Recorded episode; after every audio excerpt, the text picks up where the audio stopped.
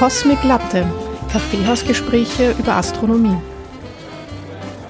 Hallo und herzlich willkommen bei der 24. Folge von Cosmic Latte. Mit mir wieder der Elka und der Eva. Hallo, Hallo Eva. Hallo Elka. Hallo. Äh, ja, willkommen im neuen Jahr, zumindest an die ZuhörerInnen, weil wir sind noch im alten Jahr, wir nehmen noch im alten Jahr auf. Aber ganz, ganz knapp. Ja, genau, sind schon ganz äh, in Neujahrsfieber und Silvesterfieber. Ich mag ja Neujahr und Weihnachten sehr, sehr gerne. Also ich liebe beide Feiertage. Wie waren bei dir die Feiertage so, Eva? Ja, voll sehr, sehr angenehm. Also ich mag das ja auch immer so, diese Ruhephase so zwischen Weihnachten bis zu den Heiligen Drei Königen. Und danach hätte ich dann aber ganz gerne, dass der Winter dann auch schon vorbei ist. Also für mich ist jetzt ja. dann so, ab Mitte, Ende Jänner bin ich dann eher schon so, da geht's dann wirklich ganz schnell bei mir Richtung Frühlingsmodus. Da hätte ich dann schon du gerne. Du sprichst mir aus der Seele. Ich hätte gerne Schnee zu Weihnachten. Genau. Und dann, ich meine, wir haben ja überhaupt keinen, jetzt kann man eh nicht sich beschweren, also 10 Grad ist eh ein bisschen ja, absurd, stimmt, aber jetzt so vom Gefühl her hätte ich gern Schnee, aber dann soll auch wieder verschwinden nach Neujahr, das reicht schon. Ja, das Oder mein anderer Vorschlag wäre, vielleicht wird der angenommen, dass man Weihnachten einfach nach hinten verschiebt, so in den Februar, und hat man die ganze Zeit so eine Vorweihnachtszeit und dann ist weil ich finde, Winter ohne Weihnachten ist einfach nur bei. Winter mit Weihnachten ist okay. Genau, da ist dann noch vor Weihnachten ist so diese Adventsstimmung und da ja. hast dann auch noch die äh, Christkindlmärkte und das alles, das ist nett. Und danach genau. ist dann irgendwie so. Oh, danach nichts. Ja, es gibt einfach nichts ja. mehr Schönes, worauf ja. freuen man könnte die, die Schalttage ja wieder wegfallen lassen, dann verschiebt sich eh alles und dann hätten wir eh irgendwann einmal Ah. Weihnachten im, im Sommer, aber das wird noch lang dauern. Also es dauert, ja, dauert. Genau. Also man, oder man fliegt so wie ich bald äh, in den Süden ja gut, das, ich kann, darf eben mich nicht beschweren. Ich fliege nämlich nach Argentinien bald in drei Wochen. Das heißt, da wird's äh, schön warm sein. Das ist natürlich auch ein Weg, der, der Kälte zu entkommen. Wir haben sieben Grad draußen, das ist nicht so schlimm. Eh, eh, man darf eh nichts, eh nicht sich beschweren. Aber ja, es hat sich trotzdem einiges getan seit wir uns das letzte Mal gehört haben. Ich habe mir da zwei Sachen rausgepickt, die ich erzählen werde, bevor wir dann zu Evas Thema kommen. Das eine ist, das werden wir jetzt immer wieder hören, dass man wieder was gefunden hat, was irgendwie Hoffnung auf Leben, auf anderen äh, Objekten und auf anderen Monden und Planeten gibt. Dieses Mal war es Enceladus, nämlich der sechstgrößte Mond des Saturn und dort hat man Blausäurespuren entdeckt. Man muss ja natürlich immer aufpassen, wenn man in den Nachrichten oder irgendwo in, in welchen Zeitungen liest, ah, vielleicht Hinweise auf Leben. Es ist jetzt nicht so, ist es nicht, aber es gibt halt Hinweise auf organische Verbindungen, die darauf hindeuten, dass es, sagen wir so, die wichtig wären, damit sich Leben entwickelt. Und es war so, dass alte Cassini-Daten, die 2017 schon aufgenommen wurden, wurden neu analysiert und da wurden eben diese Blausäurespuren entdeckt. Enceladus kann man sich jetzt so vorstellen, dass dieser Mond einen sehr dicken Eispanzer hat und dort Temperaturen von minus 200 Grad herrschen, was ja eigentlich jetzt nicht so lebensfreundlich ist. Aber es gibt dort so Eisfontänen, die aus diesem Eispanzer rausschießen und da hat man schon früher so organische Moleküle äh, entdeckt, also eben als Cassini da durchgeflogen ist, hat man entdeckt, dass da auch organische Moleküle sind, weil nämlich unter diesem Eispanzer vermutet man, dass flüssiges Wasser dort ist. Und das ist natürlich immer gut, flüssiges Wasser, da kann sich Leben wahrscheinlich gut entwickeln. Und Blausäure ist zwar eigentlich ein tödliches Gift für uns, also tödlich für Leben, aber es ist gleichzeitig trotzdem eine wichtige Vorbedingung, damit Leben überhaupt entstehen kann. Und der, einer, der das publiziert hat in Nature Astronomy, der Jonah Peter, hat gemeint, Blausäure ist so etwas wie das Schweizer Messer der präbiotischen Chemie. Also es ist was, was halt sehr, sehr handy kommt, wenn man, wenn Leben sich entstehen sollte. Und man hat vorher schon auch gewusst, dass äh, bei Enceladus Methanogenese passiert, also dass der Methan, CO2 und Wasserstoff gibt. Also durch diese Fontänen, die da ins All schießen, hat man das schon gemerkt, okay, da sind diese Stoffe, gibt schon. Aber jetzt hat man eben diese Hinweise gefunden, dass dort organische Verbindungen sind, die oxidiert sind. Und das ist ja ein Hinweis darauf, dass es Energiequellen gibt, die noch viel leistungsfähiger werden. Und natürlich, wenn viel leistungsfähige Energiequellen sind, viel Energie kann sich dann noch Leben leichter entwickeln. Was vielleicht auch spannend ist zu wissen, da ist, dass bei diesen Analysen wurden Datenanalysen gemacht, also nicht so, wie man das früher lange Zeit gemacht hat, so Laborexperimente, sondern es waren einfach wirklich statistische Auswertungen von diesen Daten, die man gesammelt hat und hat versucht, das so zu simulieren, die Lebensbedingungen auf Enceladus. Man hat jetzt nicht Leben gefunden oder so, es ist kein Hinweis drauf auf Leben, aber man hat jetzt eine viel bessere Vorstellung, wie sich auf Enceladus komplexe Biomoleküle bilden können. Das ist schon mal nicht schlecht, würde ich sagen. Es ist schon mal ein Schritt ja, ich weiter. Das wieder mal super spannend. Also ich sag's euch, diese ganzen Monde da, also eben Jupiter, Saturn und so, mhm. die, die werden wahrscheinlich noch einige Überraschungen für uns auf Lager haben. Ich finde das ein, ein extrem ja. spannendes Thema. Also ja, würdest du, was, was würdest du tippen, wo man Leben findet als erstes? ja, wenn ich das wüsste. Bist du nicht Astrologin sonst im Nebenberuf? Na, ja, ich hole meine, hol meine, meine Kugel, meine Glaskugel. Nein, also es, wie, wie gesagt, es sind ja diese, diese Eismonde und so sind ja ganz äh, starke Kandidaten. Eben, wir haben ja oft mhm. genug jetzt auch schon über JUICE gesprochen und die Missionen dorthin zu den Eisplaneten vom Jupiter. Ja, das sind einfach heiße Kandidaten, dass man da eben unter diesen ganzen Eisschichten, Eispanzer, dass man da halt ähm, ja interessante Sachen vielleicht findet. Also ich glaube, dass das wirklich in den nächsten Jahren ein extrem spannendes Forschungsthema auch sein wird. Mhm. Ja, und das zweite, da wollte ich so ein bisschen, wie sagt man, True Crime der Astronomy in den Podcast bringen. Uh, True jetzt, Crime, jetzt wird spannend. True Crime ist ja recht beliebt. Ja, magst du True Crime? Ähm, eigentlich, eigentlich finde ich es ein bisschen komisch. Also irgendwie vom Konzept her. Aber mein Freund hört das gern zum Einschlafen. okay. Ich, ja, verstehe ich auch nicht. Aber jetzt bin ich gezwungen, das auch zu hören. Ja, aber eigentlich finde ich es ein bisschen weird. Aber irgendwie ist es, ja, ich verstehe schon. Es kommt aber für mich darauf an, wie man es erzählt. Also es gibt einige, die kann ich überhaupt nicht hören, einige Podcasts, aber es gibt auch welche, ich mag halt dann, wenn so eine Erzählstimme einfach monoton irgendwas redet. Das finde ich eigentlich recht, recht spannend. Die man dann leicht ausblenden kann, oder wie die Stimme. Ja, eigentlich, ja. Aber ja, bei uns ist es eh nicht so äh, blutrünstig, kann okay, ich ich mal sagen, ist es sehr gruselig. Nein, es, es ist ein bisschen gruselig, nämlich es kommt vor, dass Sterne einfach so verschwinden aus dem Nachthimmel. Also immer wieder kommt es dazu, dass man irgendwelche Punkte, Lichtpunkte am Himmel sieht und dann auf einmal kann man sie nicht mehr auffinden. Also sie sind einfach verschollen. Jetzt genau. hätte ich wieder gerne meinen Soundfile. Ach, verdammt. Ja, genau. Und das hat, hat wurde sogar ein Projekt äh, gegründet, nämlich VASCO, Vanishing and Appearing Sources During a Century of Observations. Und dort wurden so vermisste, unter Anführungszeichen, äh, Sterne katalogisiert und da hat man zigtausende eigentlich untersucht. Bei manchen Sternen war es eigentlich nur, dass es ein Kamerafehler war und irgendwie da war was nicht gescheit eingestellt. Manche wurden einfach nur von einer Wolke verdeckt. Und so hat man das immer mehr eingegrenzt, also welche wirklich vermisst wurden und welche hatten irgendwie eine Erklärung. Du musst das mit den Wolken ein bisschen, weil das ist ja nicht so, dass da so eine kleine Schiffchenwolke da ähm, am Himmel war, sondern das sind ja halt riesige Molekülwolken, also so Dunkelwolken. Da finde ich ja den Namen schon total cool, also weil wir gerade bei True Crime sind, also Dunkelwolken finde ich den Namen cool. Das sind einfach riesige Molekülwolken, ja, die da halt ähm, einen, einen Bereich quasi verdecken, die halt wirklich gigantisch sind und, und da dann schaut schaut es so aus, als würde der Stern verschwinden. Aber die sind halt eben nicht verschwunden in dem Sinne, dass sie weg sind, sondern man sieht sie halt einfach nicht, weil da eben diese Wolken das bedecken. Also das ist ein Teil der Erklärung. Genau, es schaut dann wie so ein Loch aus im Himmel, aber es, da ist eigentlich sehr viel. Es ist halt nur dahinter sozusagen. Und solche Erklärungen hat man schon gefunden, aber bei circa 100 Objekten hat man keine vernünftige Erklärung gefunden, warum diese Sterne einfach vermisst sind oder einfach verschwunden sind. Und es gibt jetzt mehrere Ideen, Erklärungsversuche, was irgendwie sein könnte. Natürlich denkt man sich gleich, okay, vielleicht ist es irgendwie das Ende des Lebens von diesem Stern, aber man würde auch wenn es so eine Supernova irgendwie passiert, das würde man schon sehen und es ist auch, die Wahrscheinlichkeit ist auch sehr, sehr gering, dass der einfach so erlischt von einem Tag auf den anderen. Das ist eher unwahrscheinlich. Was auch sein könnte, ist, dass durch diese Gravitationslinse, was ja auch in letzter Zeit ähm, viel in den Medien war, dass Objekte heller erscheinen. Ähm, also dass man sie in einem Tag und einer Periode irgendwie recht hell sieht und dann später das aber nicht mehr so hell erscheint, könnte irgendwie auch sein. Die Helligkeit ist dann so niedrig, dass man es dann nicht mehr erkennen kann. Aber die lustigste Erklärungs, lustig, also spektakulärste Erklärungsversuch was irgendwie auch ähm, erwähnt wurde. Das ist der Erklärungsversuch für alle Science-Fiction-Fans, oder? Genau, es hat natürlich was mit ich Außerirdischen zu tun. wurde gestohlen von den Außerirdischen. Nein, aber das ist nämlich die Dyson-Sphäre.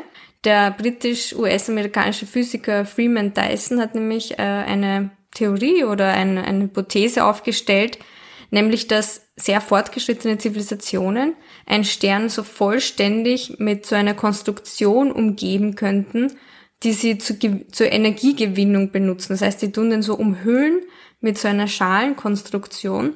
Das könnten entweder so kleine angeordnete Einzelhabitate sein, oder es könnte auch so eine riesige Struktur sein, die diesen Stern dann völlig abdeckt und dass es eben in der Dyson-Sphäre diese Habitate gibt. Das war so seine Theorie, was sein könnte. Ist natürlich jetzt ein bisschen sehr fantasievoll, aber das ja. sind halt viele Versuche, das zu erklären. Ich finde halt das Ideenkonstrukt der Dyson-Sphäre sehr spannend. Also gefällt mir sehr gut. Es ist halt natürlich von der Durchführbarkeit ist es halt, ähm, ja, brauchst halt natürlich enorm viel Ressourcen, bis du das Ding mal gebaut hast, weil das ja gigantisch ist, ja. Mhm. Das finde ich, es ist ein interessantes Gedankenspiel, aber wahrscheinlich eher unwahrscheinlich, dass wir das finden, abgesehen von Film und Fernsehen. Mhm. Ja, aber es bleibt noch ungelöst. Bitte Hinweise an die NASA und die ESA, wenn jemand äh, Hinweis auf diese Sterne hat. Na, aber es wird schon Erklärungen geben, aber die haben wir einfach noch nicht entdeckt. Aber immer wieder verschwinden Sterne in unserer Nachbarschaft. Aber es hat ja auch ein Beispiel gegeben, was jetzt ein bisschen dann anknüpft, weil wir jetzt schon geredet haben über Abdunkeln und Ende des Lebens. Das ist ja eigentlich schon ein ziemlicher Hinweis auf dein Thema heute, Eva. Und mhm. der Bete Geuze, blöder Name. ich hätte meinen Stern nicht dissen. ja, nein, es ist Bevor ich angefangen habe. Ja, das ist nur zum Aussprechen. Ich habe extra Videos angeschaut, wie man das ausspricht. Manche sagen aber Beteigeuze. Ja, wir können auch einfach Beetlejuice sagen. So ist der englische, der internationale Name, der mir sehr gut gefällt. Ich finde auch. Beetlejuice. Ja, genau. Was, was heißt Beetlejuice genau eigentlich? Weil das ist ja auch ein englisches Wort, oder? Normales. Na, Beetlejuice ist einfach ein Käfersaft. Ähm, und viele kennen vielleicht Beetlejuice, den Film. Vielleicht kenne ich es vom Film. Der, der Lottergeist, äh, glaube ich, heißt irgendwie noch der deutsche Untertitel, wo er Michael Keaton da den, ähm, ja, quasi Art Poltergeist spielt oder sowas, der da recht verrückt ist und ja, sehr, sehr Aber überdreht. Was heißt Käfersaft? Ist das ein Saft, wo ich Käfer reinhau, oder? Ein Saft aus Käfer. Ein Saft aus Käfer, okay, ja. Also du willst halt über Beetlejuice reden, ja, oder? oder Bete Kreuze. Mhm. Gott Superstar quasi. Ähm, ist ja ein sehr beliebter Stern und ein sehr bekannter Stern, ähm, eben auch in der Science Fiction, weil wir gerade gesprochen haben über Dyson-Sphäre und so. Eben in so Science-Fiction-Klassikern kommt Bitte Kreuze auch immer wieder vor. Also, weiß nicht, kennst du bei Anhalter durch die Galaxis? Das ist ja. Ja, endlich kenne ich mal was, was du Ja, erwähnst. super, genau. Und Natürlich. eben, und das ist ja die Heimat von Fort Perfect und ähm, Safford Brox. Ähm, okay, das weiß ich wieder nicht, aber. genau, aber ähm, cool. das, da kommt es auch vor. Dann der Raumpilot Ian Tichy ist auch am Weg dorthin bei den Sterntagebüchern von Lem, also Stanislav Lem. Das ist ja auch ein Science-Fiction-Autor, den ich hier sehr schätze. Und auch ähm, bekannt äh, ist ja Dune durch die Verfilmungen. Und da ist es auch so, dass die Zensuni-Wanderer eben ihre Migration ähm, dort Halt gemacht haben, bevor sie den äh, titelgebenden Planeten dann erreicht haben und die Fremen wurden. Ah, okay. Ja. Ich kenne das, ich habe es nicht selber gelesen, aber mein damaliger Freund war, glaube ich, sehr Dune-Fan. Und es gibt aber auf Netflix eine Serie. Hast du das gesehen? Ist das empfehlenswert? Hm, nein, habe ich nicht gesehen. Also ich weiß, dass es eine ältere Serie gibt, die habe ich aber auch nicht gesehen. Also ich habe nur die, die Filme gesehen. Also es gibt okay, da den alten Film aus den ah, okay. Anfang der 80er Jahre und den David Lynch-Film, der sehr gut ist. Und dann gibt es ja den neuen, wo jetzt der zweite Teil nächstes Jahr im März, glaube ich, in die Kinos kommt. Okay. Vielleicht habe ich es auch falsch geschaut und es war eh der Film, aber irgendwas auf Netflix. Ja, kann sein. Also ich glaube, dass der neue Film gerade auf, auf Netflix erhältlich ist, dass man den mhm. schauen kann. Ja. Der ist ja sehr lang und sehr, sehr lang gezogen. Also ich finde ihn ja visuell finde ich ihn sehr schön, also ich finde ihn sehr atmosphärisch. Mhm. Aber ähm, ja, also so gegen Ende hin denke ich mir, oh, bitte weiter, weiter, weiter. Und, äh, da lässt oh je, dann schon da sehr bin ich auch sehr angeduldig ja. bei sowas. Genau, ja. Aber ich werde mir den zweiten Teil trotzdem anschauen. Also ich bin schon gespannt. Ich mag das ja schon sehr bei diesen Science-Fiction-Filmen, wenn man da so in diese fremde Welt so ein bisschen hineingezogen wird, wenn es da so atmosphärisch mm. ist und man so diese schönen Bilder irgendwie hat, das mag ich halt schon sehr.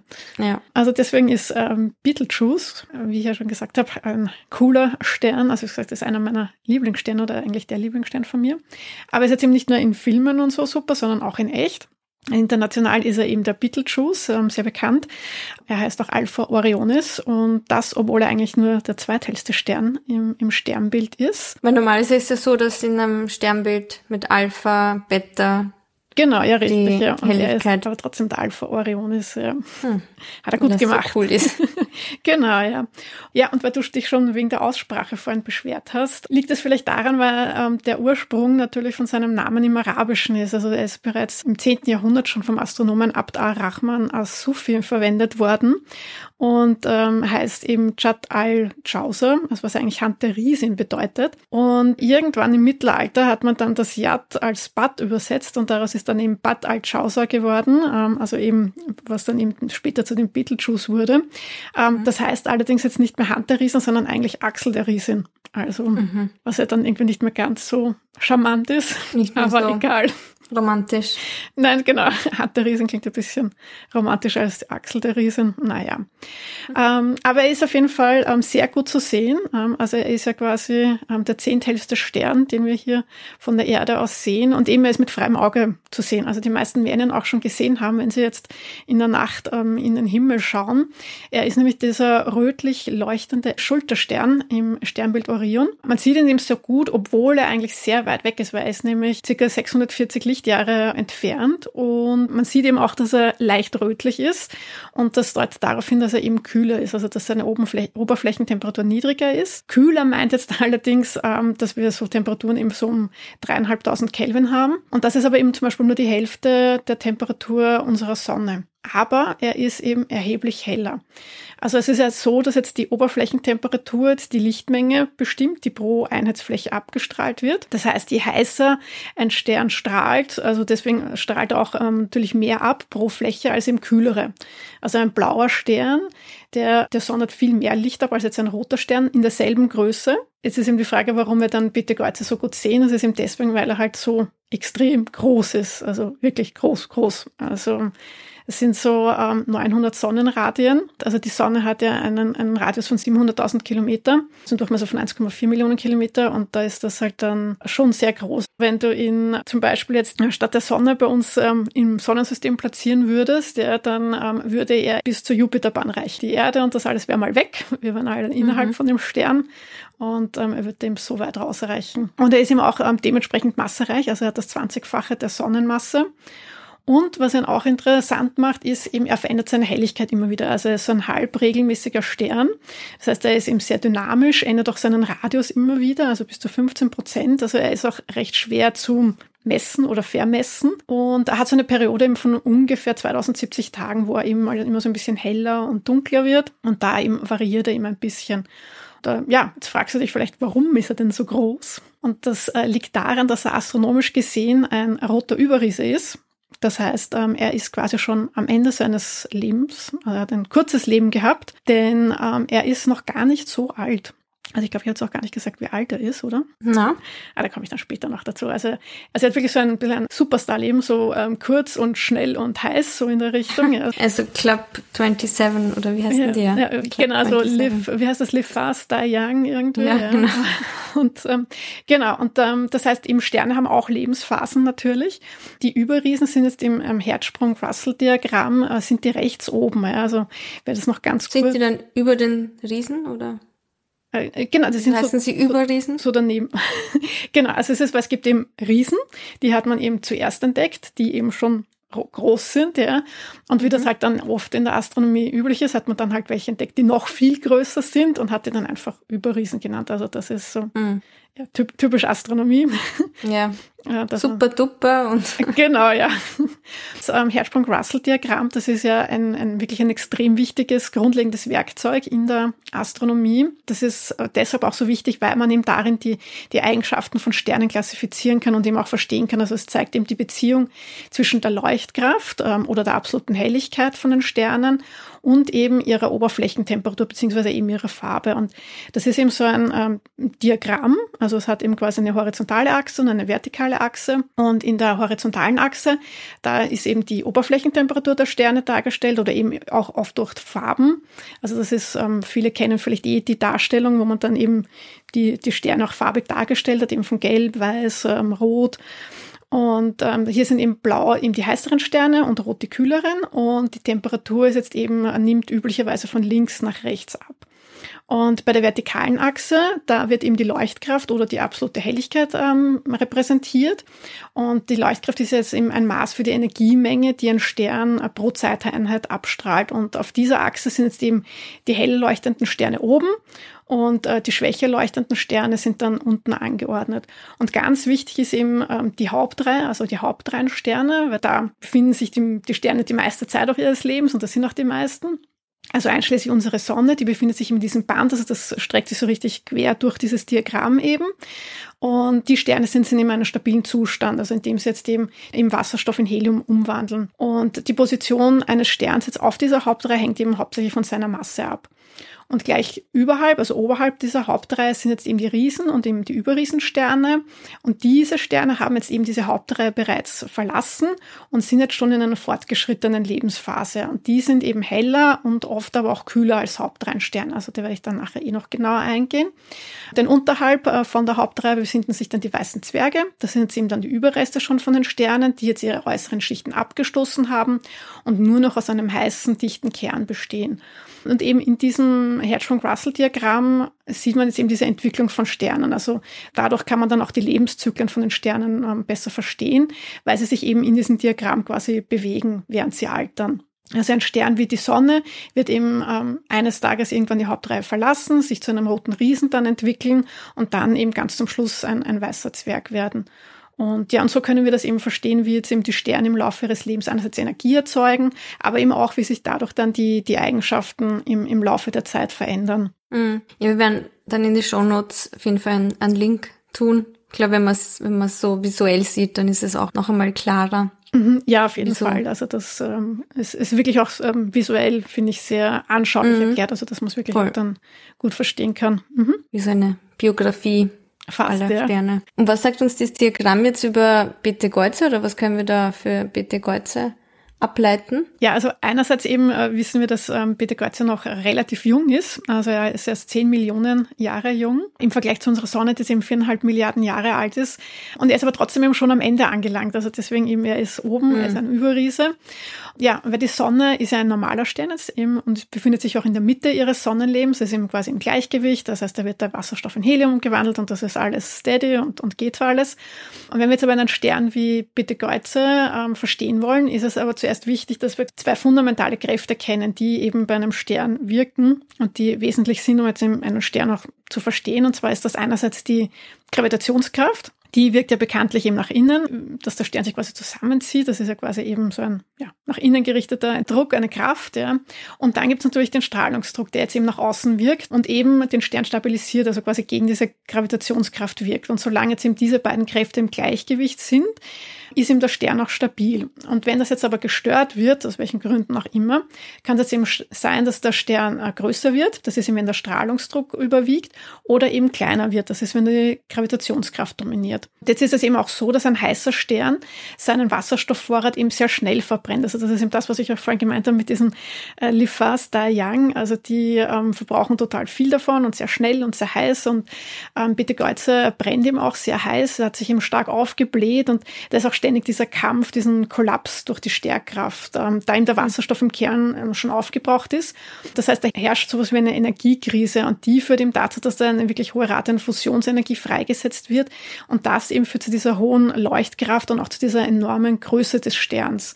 Betelgeuse hat eben seinen Vorrat an Wasserstoff schon aufgebraucht und fusioniert im Helium und Kohlenstoff und hat eben quasi neue Energiequellen und die, dadurch dehnt er sich eben noch stärker aus ja, es ist zwar immer noch etwas Helium und andere Elemente für die Kernfusion, auf das komme ich dann eh nachher jetzt noch ähm, genauer ein. Und er brennt aber eben etwas instabil und eben dadurch kommt es eben auch zu diesen kurzfristigen Helligkeitsausbrüchen, wo dann auch immer wieder Material ins All gestoßen wird, was eben auch diese ähm, Helligkeitsänderungen bewirkt. Und um eben seine Entwicklung jetzt ganz verstehen zu können, ja, würde ich sagen, wir schauen uns die Entwicklung von massereichen Sternen an, also wie da bei Ihnen so das Leben ausschaut. Kann ich vorher fragen, du sagst, eine Periode von ihm ist so 2000 Jahre, oder?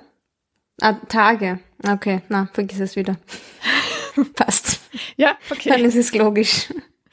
Ist ja auch nur ähm, semi-regelmäßig, habe ich auch vorhin gesagt. Deswegen, das mhm. ist ja eben alles so ein bisschen instabil und dynamisch eben bei ihm ist. Also die Entwicklung eben von massereichen Sternen. Ähm, also es ist so, dass eigentlich wir im Universum brauchen sowohl massearme Sterne als auch massereiche, ähm, weil massearme Sterne haben jetzt eine lange Lebensdauer. Und dadurch eben ist quasi die Evolution des Lebens überhaupt möglich über eben diese Jahrmilliarden. Also das ist sehr angenehm für uns, dass ähm, die Sonne eben ein massearmer Stern ist mit einer längeren Lebensdauer. Gerade richtig für uns. Aber wir brauchen jetzt eben auch massereiche Sterne. Und äh, zwar deswegen, weil äh, in ihnen eben die Vielfalt der chemischen Elemente erzeugt wird. Also ein massearmer Stern kann jetzt eben keine Elemente erzeugen, die schwerer als Kohlenstoff sind. Und ob ein Stern jetzt eben zu einem Überriesen werden kann, das hängt eben von seiner Masse ab. Das heißt, eben in seiner späteren Phase, ähm, wenn er dann eben die Hauptreihe verlassen hat. Und da hängt das eben von seiner anfänglichen Masse ab. Also jetzt eben ein, ein Stern, der so mindestens acht bis zehnmal größer als oder mehr Masse hat als die Sonne, die entwickeln sich dann zu ähm, diesen Überriesen. Und ähm, diese hohe, hohe Masse ermöglicht es dem Stern nämlich, dass er eben, wenn er seinen Wasserstoffvorrat äh, verbraucht hat, dass er dann eben äh, im Kern noch schwerere Elemente fusionieren kann. Das heißt, am Anfang, eigentlich in diesen frühen Stadien, entwickeln sich diese massenreichen Sterne noch ähnlich wie diese massearmen Sterne, also so wie wir sie eben kennen. Aber sie machen das alles eben viel schneller und ihre Kerne erreichen auch höhere Temperaturen, also wirklich extrem hohe Temperaturen, besonders dann am Ende ihrer Entwicklung. Und sie fusionieren nacheinander dann immer schwerere Elemente, bis eben ja, die alle Energiequellen aufgebraucht sind. Allerdings ist es jetzt eben so, dass die Wasserstofffusion in ihnen jetzt ähm, etwas anders abläuft als in den massearmen Sternen, was auch der Grund eben ist für ihre kurze Lebensdauer. Also sie haben einen schnelleren Zyklus ähm, dieser Wasserstofffusionsreaktion, das heißt im CNO-Zyklus. Also C ist eben für Kohlenstoff, N ist Stickstoff und O ist Sauerstoff. Ja, gut aufgepasst. Eben, also das ermöglicht eine viel höhere Rate der, Fus äh, der Wasserstofffusion als jetzt eben bei dem Proton-Proton-Zyklus, ähm, der jetzt eben bei der Sonne eben stattfindet. Das heißt, es ist ein viel höherer Strahlungsdruck auch, der eben den Stern langsam auch so auseinandertreibt ähm, und eben auch starke, schnelle Sternwinde verursachen kann. Die verheizen eben im Material wirklich schnell. Also jetzt ein Stern von zum Beispiel 25 Sternmassen, der kann jetzt innerhalb von einigen Millionen Jahren ähm, als äh, wasserstoffbrennender Hauptreinstern bestehen. Und ähm, das jetzt eben wirklich nicht, nicht so lange, ja. Aber eben solange eben dieser Hauptreinphase ist, fusioniert eben auch quasi ganz normal unter Anführungszeichen eben Wasserstoff zu Helium in seinem Kern. Und es ist auch tatsächlich die längste Phase jetzt in seinem Leben. Und was passiert jetzt aber, wenn dieser Wasserstoff eben im Kern aufgebraucht ist? Das heißt, es beginnt dann der Kern zu kontrahieren, eben unter der Wirkung der Schwerkraft. Und währenddessen aber haben wir eine wasserstoffbrennende Schale, das heißt, die äußeren Schichten expandieren und so entsteht dann langsam dieser Überriese. Ja? Das heißt, der Stern beginnt dann Helium zu fusionieren, zunächst im Kern, später in den Schalen, dann um den Kern. Und gleichzeitig geschehen dann im, äh, im Kern aber auch diese gravitative Kontraktion. Das ist ganz wichtig. Das heißt, dass die Kerntemperatur wird dann wieder höher. Helium kann dann zu Kohlenstoff verschmelzen und wenn der verbrannt wird, ist dann wieder der gravitative Druck. Also es ist halt ständig so ein, ja, so ein, ein Messen der Kräfte. Das heißt, wenn dann wieder dieser gravitative Druck ansteigt, das heißt, das ist dann auch wieder ein höherer Druck, ähm, Temperatur und Dichte des Kerns steigen an. Das heißt, wir haben dann eben zum Beispiel beim äh, Kohlen, bei der Kohlenstofffusion ähm, haben wir dann Temperaturen im Kern von 600 Millionen Kelvin, ja. Und diese Phasen dauern dann aber auch immer kürzer. Ja? Also das ist dann das Kohlenstoffbrennen, das dauert dann eben nur noch einige hundert Jahre. Also das passiert dann alles relativ schnell. Ja? Und ist ihm der Kohlenstoff dann im Kern auch aufgebraucht, beginnt ihm der Kern erneut zu kollabieren, schrumpft, heizt sich dann eben wieder auf, bis halt dann noch schwerere Elemente fusioniert werden können. Und während dieser fortgeschrittenen Fusionsphasen bläht sich ihm der Stern aufgrund eben dieser erhöhten Energieproduktion und eben des Strahlungsdrucks immer stärker auf und, und so entsteht dann eben dieser, dieser Überriss. Und irgendwann natürlich ist dieser Kampf dann aber vorbei, äh, also verliert dann ähm, quasi gegen die Gravitation. Aber eben in diesem Verlauf äh, erzeugt der Stern ähm, schwere Elemente, aus denen dann letztendlich eben erdähnliche Planeten und äh, die Lebewesen bestehen. Ja, also deswegen ja. spielen Überriesen auch so eine wichtige Rolle in der, in der Astrophysik. Ich wollte gerade sagen, auch wenn die so ein bisschen die Wilden sind und man sich denkt, okay, da kann ja kein, kein Leben um die herum entstehen, weil die so heiß sind und so schnell wieder erlischen, aber eben Kohlenstoff ist ja eigentlich super wichtig und für, für Leben und deswegen gibt's ja auch dieses äh, romantische Sprichwort mit, äh, wir sind alle aus Sternenstaub, weil wir ja nur entstehen, weil wir, also weil wir nur als Leben entstehen konnten, weil äh, diese Sterne Kohlenstoff produziert haben. Genau, und die ganzen anderen ähm, schwereren Elemente eben auch. Ja. Also das ist dann eben ähm, diese Supernova-Explosionen, die sind dann quasi wirklich am Ende dann von den Überriesen. Und da eben, die werden eben diese ganzen schweren Elemente eben freigesetzt und die explodieren dann wirklich und das wird dann auch sehr weit getragen. Ja. Also das, ähm, diese ganzen Sachen, die sind dann sehr schnell auch unterwegs und eben dann letztendlich dadurch können sich dann eben neue Sterne, Planeten und ja, das Leben entwickeln, wie wir es kennen. Ja. Mhm. Also ist nicht so, nicht jetzt unnütz oder so, diese wilden. Nein, nein, gar nicht, ja. Und, und das stimmt eben auch, also dass wir eben so gesehen dann eben Sternenstaub sind, ja. Ja. Ja, stimmt schon, genau. Also das Ende ist dann eben die Supernova und Beta Kreuzer oder Betelgeuse nähert sich jetzt eben auch dem Ende seines Lebenszyklus. Also aufgrund des Mangels im Helium, Kohlenstoff und jetzt anderen fusionierbaren Atomen in seinem Kern ähm, wird seine Energieproduktion dann eben bald aufhören. Und das führt dann eben dazu, dass der Stern eben unter seiner eigenen Gravitationskraft kollabiert und dann eben diese gigantische Explosion eben diese sogenannte Supernova auslöst. Und ja, und der Orion muss dann ohne Schulter auskommen, ja. Bald ist das? Naja, bald ist halt eben so, wie es halt astronomisch bald ist. Ähm, können ja. halt diese, Übermorgen wird's nicht sein. Nein, können halt diese Ereignisse halt noch einige tausend Jahre in der Zukunft liegen. Wobei es kann halt auch sein, dass es irgendwie jetzt gerade passiert. Aber aufgrund eben von der Entfernung braucht das Licht halt auch so lang. Das heißt, wenn wir es halt jetzt sehen würden, dann wäre das halt vom halben Jahrtausend passiert, ähm, weil das Licht eben auch so lang zu uns mhm. braucht. Ja. Aber so Supernova, das, also das wäre schon hell. Also wenn er ex eben explodieren würde jetzt, dann, das würde man sogar von der Erde aus sehen. Also das würde man sogar tagsüber dann sehen. Mhm. Das wäre dann schon so ein richtiger Kracher am Himmel, ja. Genau. Das Endschicksal eben von, von Beetlejuice hängt aber eben wieder von seiner Masse ab. Ähm, also während die, die massereichsten Überriesen eben nach einer Supernova zu einem Neutronenstern ähm, oder eben zu einem schwarzen Loch kollabieren, ähm, sind dann eben so weniger massereiche Überriesen können dann werden dann zu einem weißen Zwerg wobei mit die äußeren Schichten eben in den Weltraum abgestoßen werden. Also das Schicksal von, von Peter Kreuze.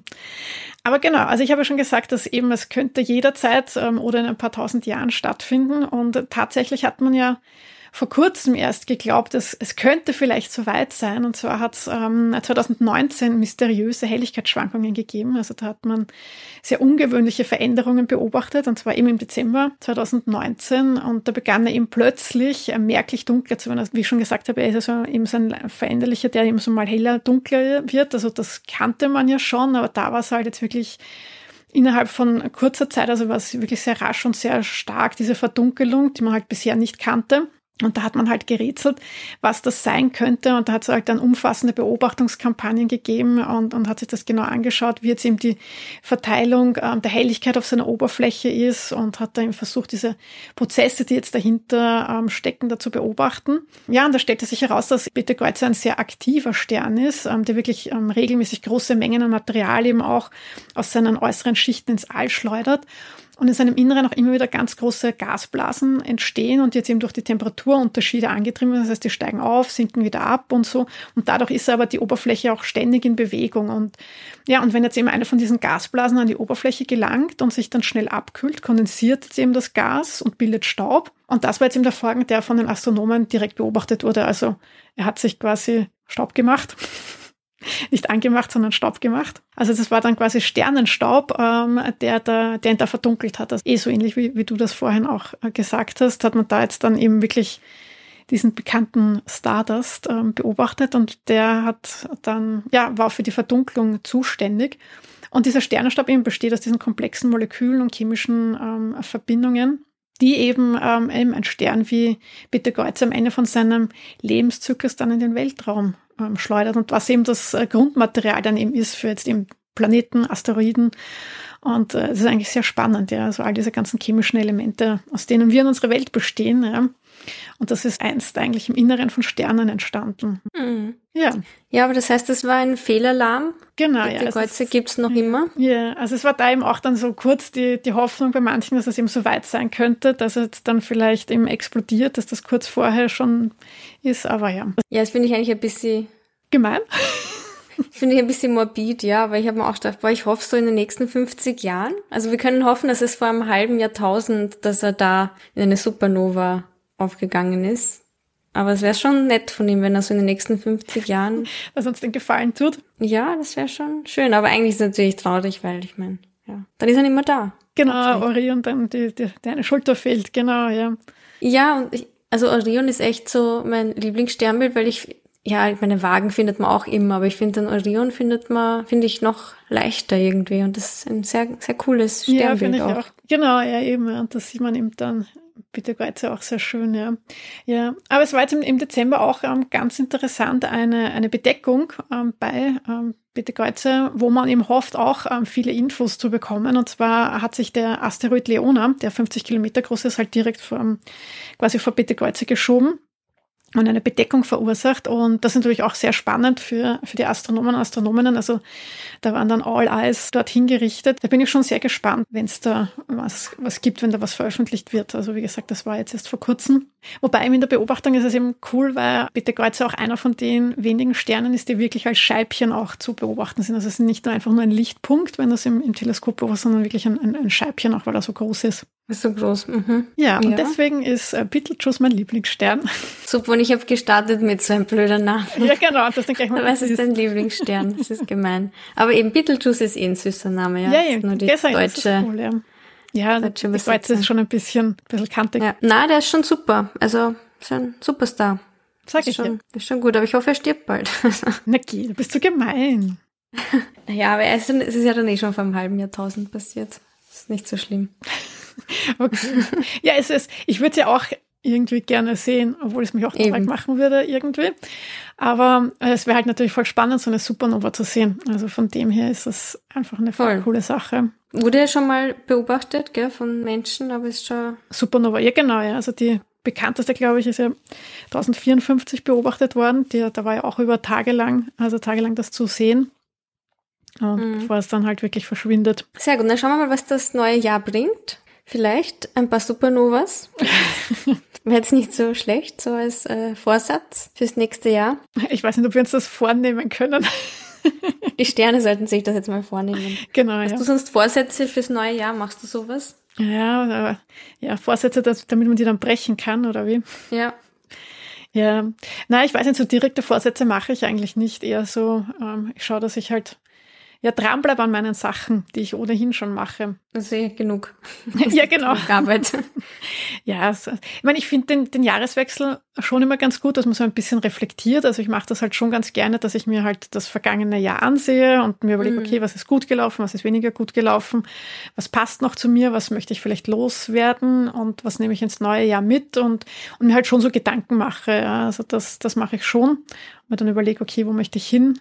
Im neuen Jahr, aber jetzt so direkte Vorsätze mache ich nicht. Also das mache ich auch vielleicht dann unterjährig, wenn es mir gerade einfällt, dass ich dann sage, ach so, jetzt will ich drei Kilo abnehmen oder aber dann, das, das, da warte ich dann nicht auf Neujahr, sondern das mache ich dann, wenn ich merke, dass die Hosen zu eng werden. Also anlassbezogen.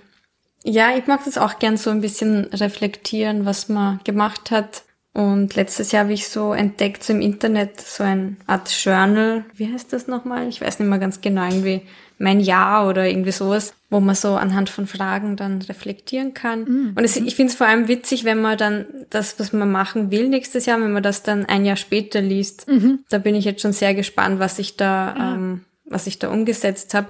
Ähm, vor allem waren es vor allem so, was für Hobbys ich habe, was ich irgendwie wieder aufnehmen will. So, ja. vor allem jetzt so nach Corona. Einige Sachen habe ich eh gemacht, ein paar Sachen bin ich froh, dass ich es nicht gemacht habe. Zum Beispiel gedacht, ja, wenn jetzt dann Medizinphysik-Ausbildung fertig ist, mache ich äh, Rettungssanitäter-Ausbildung. Ja.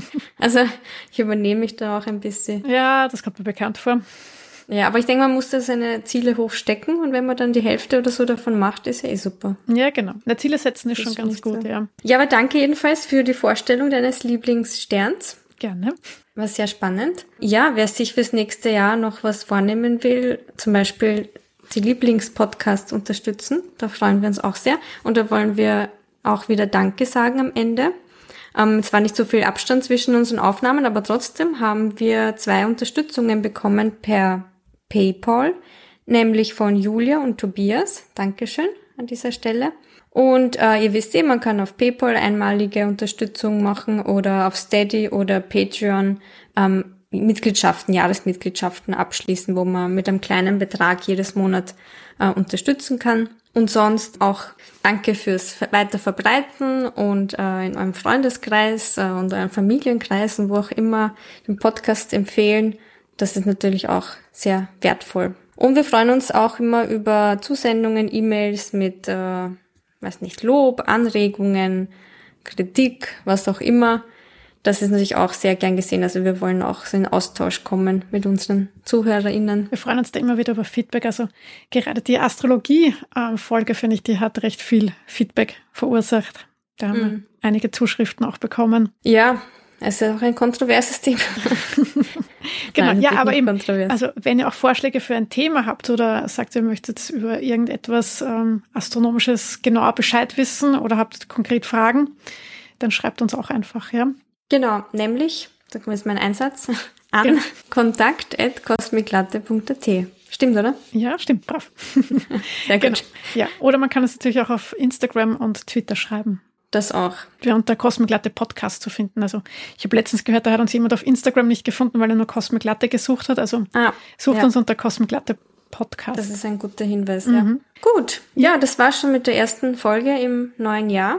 Genau. Dann wünsche ich trotzdem ein schönes neues Jahr. Ja, jetzt haben wir ein bisschen eine Pause gehabt, aber jetzt geht's wieder mit zwei wöchentlichen Zyklus geht's jetzt wieder weiter. Ja, richtig, genau. Das heißt, wir sind in zwei Wochen wieder da mit einem neuen spannenden Thema und bis dahin alles Gute, gute Zeit und auf bald. Tschüss. Ja.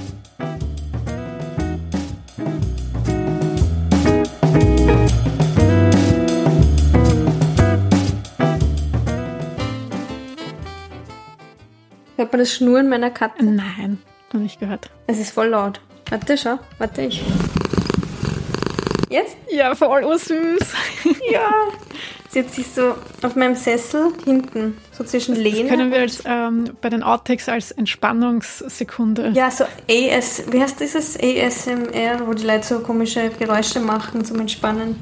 Ja, ist doch super zum Einschlafen. Katzenschnurren. Nala, du bist ein Podcast-Superstar.